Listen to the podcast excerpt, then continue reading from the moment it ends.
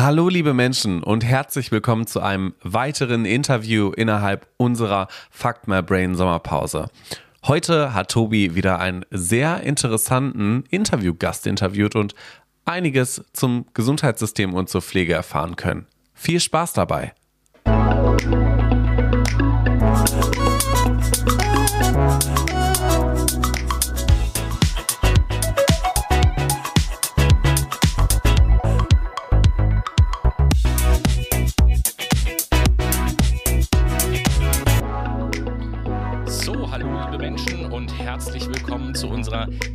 Nächsten Ausgabe unserer sommerlichen Pflegereihe, sage ich mal. Und äh, ja, heute mit dem, dem nächsten Gast. Wer bist du, woher kommst du und was machst du da? Hallo, ich bin Karina. Ich komme aus Hamburg und ich bin Kinderkrankenschwester. Hallo Karina, freut uns, dich in der Sendung zu haben. Kinderkrankenschwester, spannende Sache. Welche, also hast du das von Anfang an gemacht oder welche beruflichen Stationen hast du schon äh, innerhalb des Pflegebereiches so durchlaufen? Tatsächlich bin ich schon immer Kranken Kinderkrankenschwester. Erst auf einer Säuglingschirurgie. Dann hatte ich ein klein bisschen Kinderpause und dann bin ich äh, auf die frühe Neugeborene intensiv gekommen. Oha. Und da bin ich immer noch.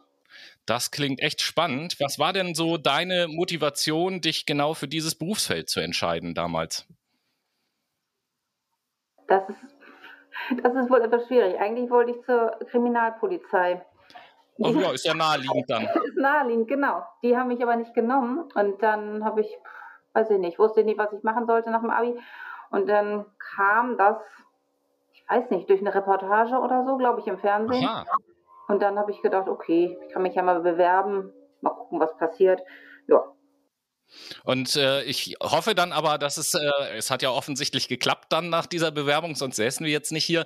Äh, ich hoffe, dass es dann auch nicht allzu lange gedauert hat, bis du gesagt hast, jawohl, das ist es. Ja, das kann ich allerdings sagen, sonst wäre ich, glaube ich, nicht.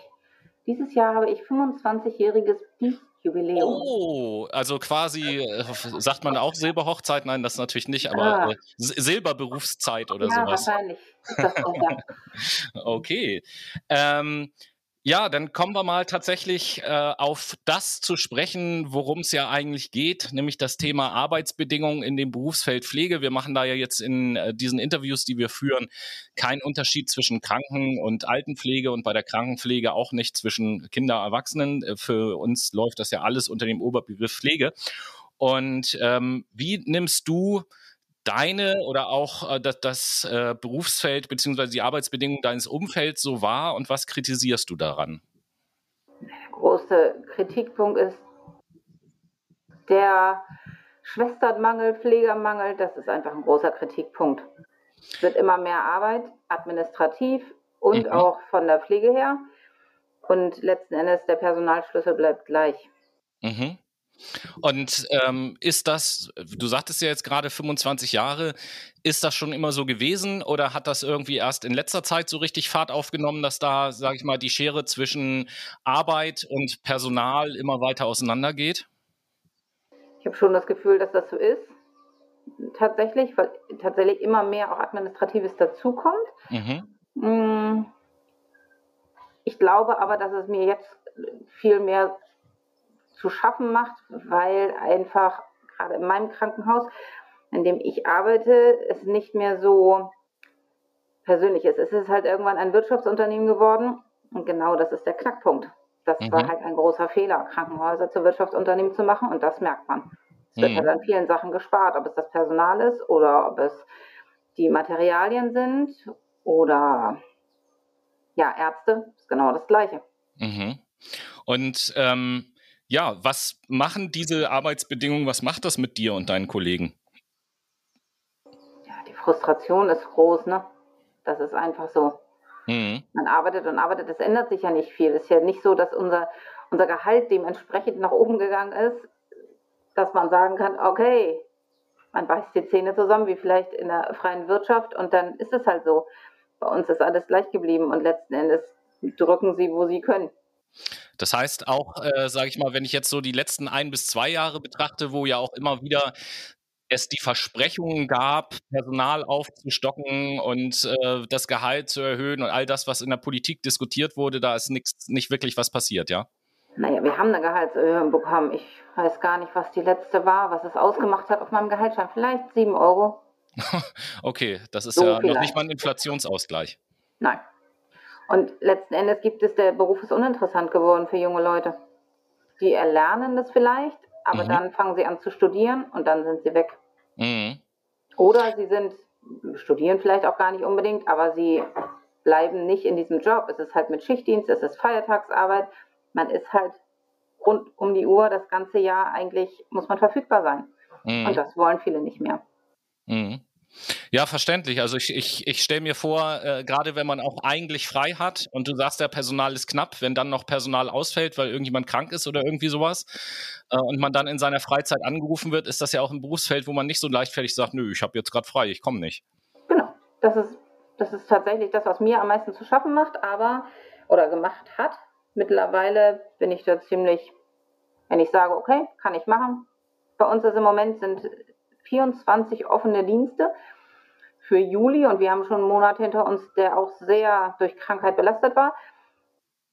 24 offene Dienste für einen Monat. Mhm.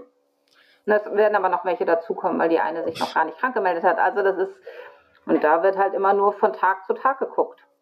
Wer kann wo irgendwo noch abgezogen werden, dass er da aushelfen kann.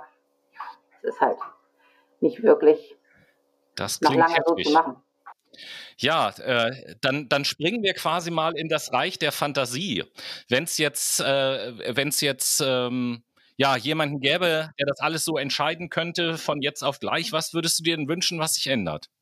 Mehr Personal tatsächlich, mehr auf die Wünsche der Mitarbeiter einzugehen, was den Dienstplan angeht, weil es tatsächlich mhm. strikte mhm.